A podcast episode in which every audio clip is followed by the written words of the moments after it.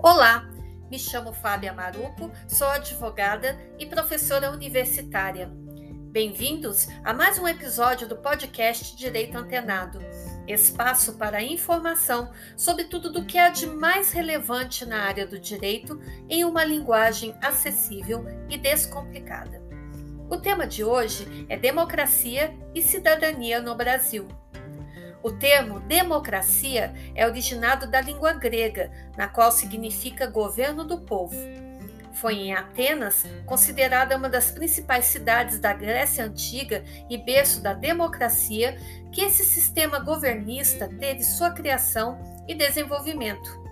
Contudo, essa forma de democracia era considerada ainda primitiva e limitada, por não possuir a inserção de mulheres, estrangeiros, escravos e crianças nas participações políticas. O conceito de definição para a democracia se deve a Abraham Lincoln, 16º presidente dos Estados Unidos, que expressou da seguinte forma: democracia é o governo do povo, pelo povo e para o povo. Na visão de José Afonso da Silva, democracia é conceito histórico, não sendo por si um fim, mas um meio e instrumento de realização de valores essenciais de convivência humana que se traduzem basicamente nos direitos fundamentais do homem.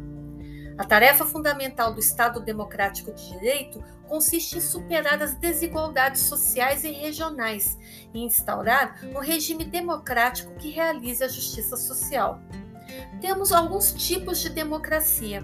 Democracia direta. Os cidadãos opinam diretamente naqueles assuntos que dizem respeito à sociedade. Podem fazê-los através do voto secreto ou simplesmente levantando as mãos. Atualmente, nenhum país possui o um sistema de democracia direta propriamente dita. O único estado que se aproximaria dessa concepção seria a Suíça. Na democracia indireta ou representativa, os cidadãos são chamados a escolher representantes para as assembleias legislativas, sejam elas em nível municipal, estadual ou nacional, federal. Dessa forma, esses legisladores vão debater e decidir em nome do cidadão nos parlamentos competentes. A maioria dos países democráticos utiliza este sistema. Já o termo cidadania vem do latim civitas, que significa cidade. Cidadania é a participação e inserção social nos diversos ditames da sociedade rumo à consolidação e exteriorização de seus direitos.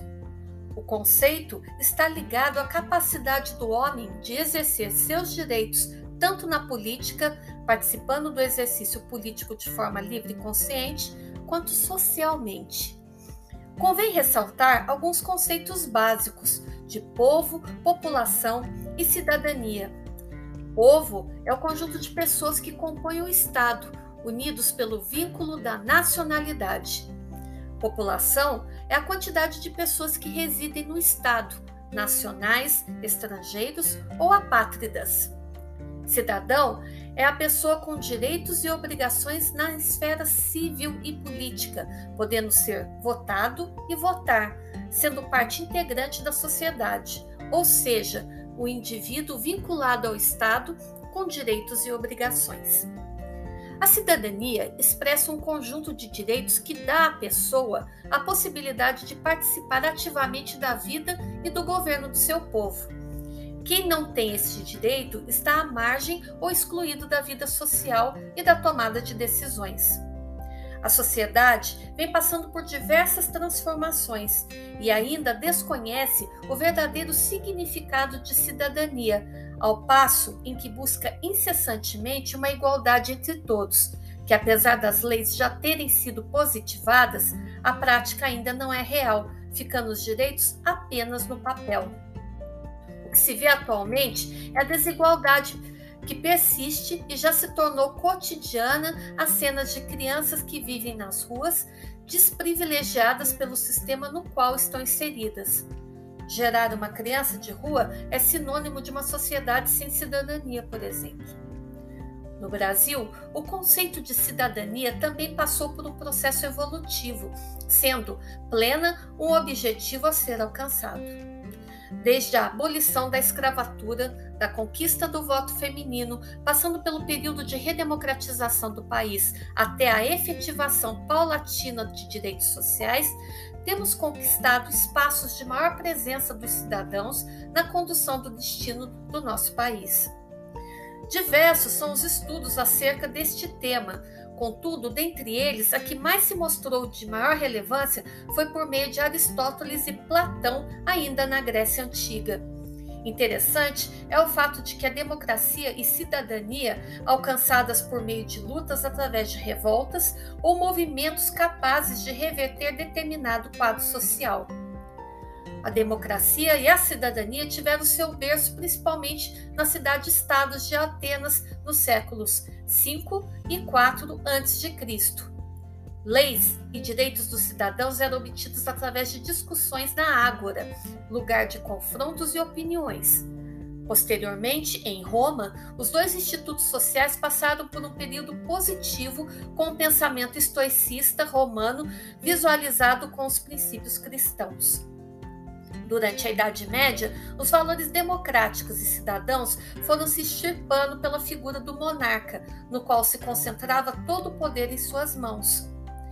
Com a Guerra Civil Inglesa, que culminou na execução do monarca Carlos I, foram crescendo as lutas revolucionárias visando a liberdade e controle democrático social. A Revolução Francesa e, posteriormente, diversos países tiveram como slogans os ideais de liberdade, igualdade e fraternidade. Nas duas grandes guerras mundiais, os governos imperialistas devastaram os princípios, valores e normas de, melhor, de milhões de seres humanos. Democracia e cidadania apareceram com a Declaração Universal dos Direitos do Homem, aprovada pela Assembleia Geral da Organização das Nações Unidas em 1948. A Constituição Federal de 1988 elenca a cidadania como fundamento de um Estado democrático de direito.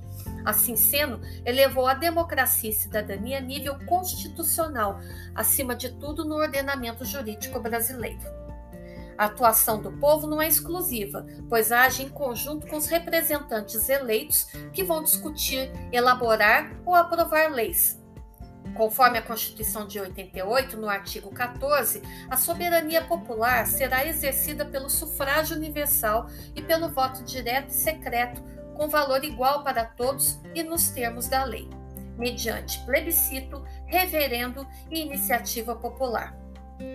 Atualmente, no contexto brasileiro, a democracia e a cidadania passam por sérios constrangimentos através da violência, corrupção e outras mazelas sociais quando o Estado democrático de direito representado pela Constituição é por algum motivo suspenso, interrompido ou deixado de lado, podemos dizer que é a formação de um estado de exceção, que é uma das características de uma ditadura.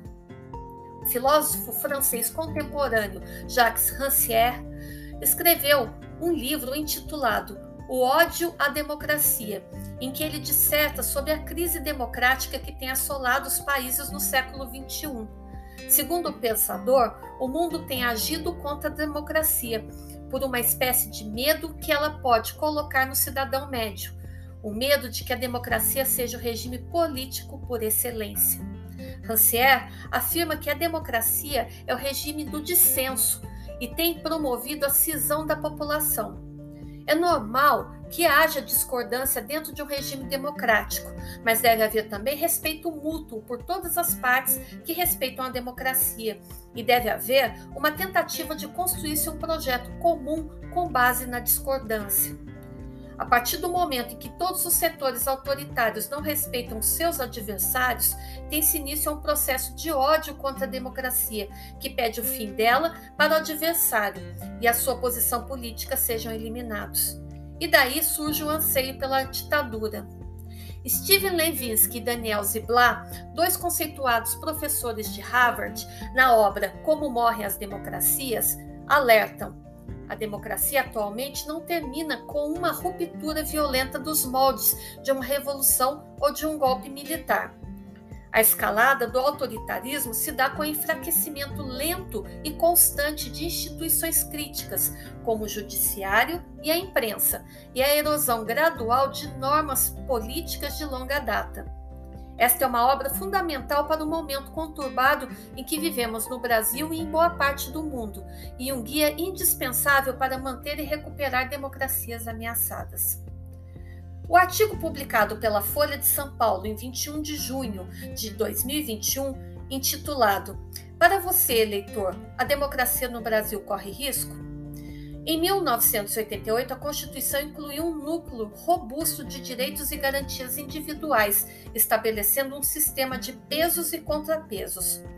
Os mais de 30 anos de relativa estabilidade institucional vem desde a eleição do presidente Jair Bolsonaro sofrendo um choque Termos como golpe e ruptura da democracia, que antes não eram sequer imaginados, aparecem com maior frequência nos noticiários e nas análises políticas. Contudo, o Brasil ainda é considerado uma democracia. Historicamente, é, coisas no Brasil, a relação entre democracia e política aqui é complicada na Primeira República ou na República Velha, tivemos um período provisório comandado por setores militares. Um período que a chamada política café com leite deu início a um longo conchavo entre líderes de São Paulo e Minas Gerais para a presidência da República. Em 1930, uma chamada liderada por Júlio Prestes Paulista é indicada e eleita. Porém, os políticos mineiros não aceitam a eleição, iniciando a Revolução de 1930, que acaba com a República e inicia a Era Vargas. Uma característica da Primeira República era o voto de cabresto, em que os coronéis locais mandavam e fiscalizavam as pessoas quando votavam, criando uma fraude que descaracteriza a legitimidade do processo democrático. A democracia só foi restabelecida no Brasil em 1945 e em 1964 o Brasil vive outro golpe contra a República Brasileira e contra a democracia. Trata-se do golpe civil-militar que impôs um regime de exceção entre 1964 e 1965, suspendendo direitos civis e a Constituição, impondo a censura contra a imprensa e fechando alguns momentos o Congresso Nacional. Em 1985, a ditadura militar acaba, mas deixa como marca eleições indiretas para presidente. Há a prevalência de um grande movimento iniciado ainda no fim da ditadura que se chamava Diretas Já e pedia o estabelecimento de eleições diretas para presidente. Em 1988, acontece a Assembleia Constituinte que cria a Constituição Federal de 1988 e restabelece a possibilidade da democracia plena, reforçando direitos e promovendo a igualdade. Segundo Francisco Porfírio, o respeito à democracia, até mesmo por parte de representantes do legislativo, do judiciário e do executivo e por parte da população civil, ainda é um problema pois temos visto a, violação sistêmica dos valores constitucionais por parte de políticos eleitos pelo povo e por parte do próprio povo. Em meio a altos e baixos, a democracia brasileira segue oscilando. Quanto à cidadania, esta é uma conquista diária. Não há como compreendermos o conceito de cidadania sem considerarmos seus vários aspectos e relacionarmos com os direitos humanos e com a democracia. Mas por que é importante falarmos em cidadania? O conceito de cidadania é uma ideia dinâmica que se renova constantemente diante das transformações sociais, dos contextos históricos e principalmente diante das mudanças de paradigmas ideológicos. As ideias iluministas foram muito importantes para o desenvolvimento do que hoje entendemos por cidadania. Os filósofos iluministas, sobretudo John Locke, Voltaire e Rousseau, formularam as bases para a percepção moderna da relação entre estados e indivíduos, ao conceber o ser humano como um indivíduo dotado de razão e de direitos intrínsecos à natureza, como o direito à vida, à liberdade e à propriedade. Abriu-se, dessa forma, espaço para o nascimento do Estado de Direito. Há muito tempo, cidadania deixou de ser simplesmente o direito de votar e ser votado e assumiu luta pela educação de qualidade, saúde, informação, poder de participação na vida pública, igualdade de oportunidades, entre outros. Dessa forma, a história da cidadania foi por muitas vezes confundida com a história das lutas pelos direitos humanos. Ser cidadão é ter consciência de que um sujeito de direitos recorre aos direitos à vida, à liberdade, à propriedade, à igualdade, enfim, direitos civis, políticos e sociais. Cidadania pressupõe também deveres. O cidadão tem que ser consciente de suas responsabilidades enquanto parte integrante de um grande e complexo organismo que é a coletividade. E para que alcancemos o bom funcionamento, todos têm a sua parcela de contribuição. O voto é apenas o primeiro passo da atuação de um cidadão engajado. Existem outras formas de exercer a cidadania, como acompanhar as audiências públicas em sua cidade, adotar um vereador para monitorar seu desempenho, ficar de olho nos portais da transparência da Prefeitura, da Câmara de Vereadores e de autarquias, propor a criação de fóruns para que se discutam políticas públicas utilizar a ouvidoria pública do governo municipal como um canal de denúncias ou sugestões para a melhoria de sua cidade, estudar um pouco mais sobre política e cidadania, se alistar ou atender ao convite para ser um mesário ou mesária voluntário nas eleições, opinar em projetos de leis, consultas públicas e matérias legislativas, participar, participar em manifestações e protestos democráticos Filiar-se ao partido político, sim, independente de sua ideologia ou preferência partidária, ser parte de um partido significa opinar sobre pessoas que vão ser candidatas em eleições, bem como participar dos debates sobre alianças partidárias e planos de governo. Além disso, quem sabe se você depois não se interessa em alcançar uma candidatura como vereador de sua cidade. As formas e estratégias de participação cidadania e controle são infinitas. É importante que estejam sempre conectadas àquilo que é coletivo. Para Bárbara Azevedo Souza Tomé, a formação do Estado Democrático de Direito é tema fundamental para a compreensão da realidade histórico-política atual. Para sua concretização, é imprescindível que haja um efetivo e complexo exercício da cidadania.